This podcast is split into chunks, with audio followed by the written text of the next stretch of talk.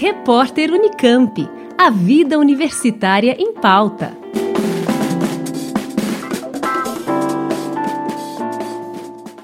Se o tempo ajudar, a madrugada de 30 para 31 de maio promete ser inesquecível para quem olhar para o céu.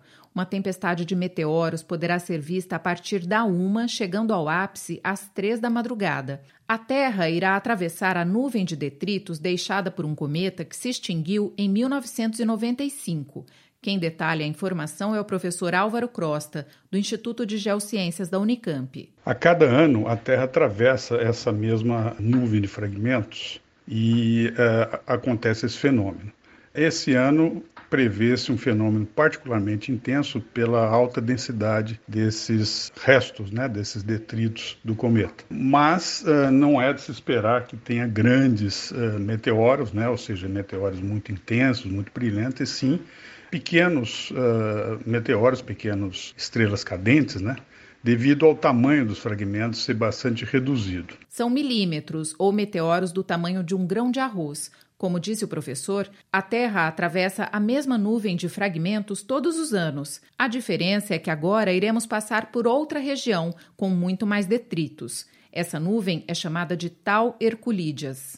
O cometa SW3 uh, eh, ele se rompeu em 1995 né, e deixou então essa nuvem de, de fragmentos vagando pelo espaço. Com o tempo, essa nuvem vai se espalhando, então esse fenômeno, a cada ano que passa, ele tende a diminuir, mas ainda é relativamente intenso. Esse cometa foi descoberto em 1930, né, em 1995, então, ele se rompeu. A tempestade, que também está sendo chamada de surto de meteoros, poderá ser vista em todo o país, melhor em algumas regiões. O essencial é se afastar das luzes, explica o professor Álvaro Crosta.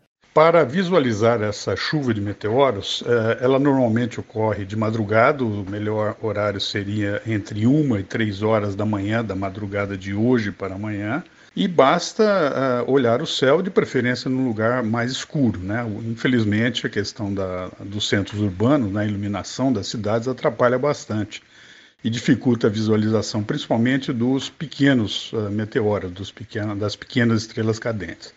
Mas é previsto que uh, possam ocorrer até milhares de estrelas cadentes por hora nesse período da, da 1 às 3 da manhã.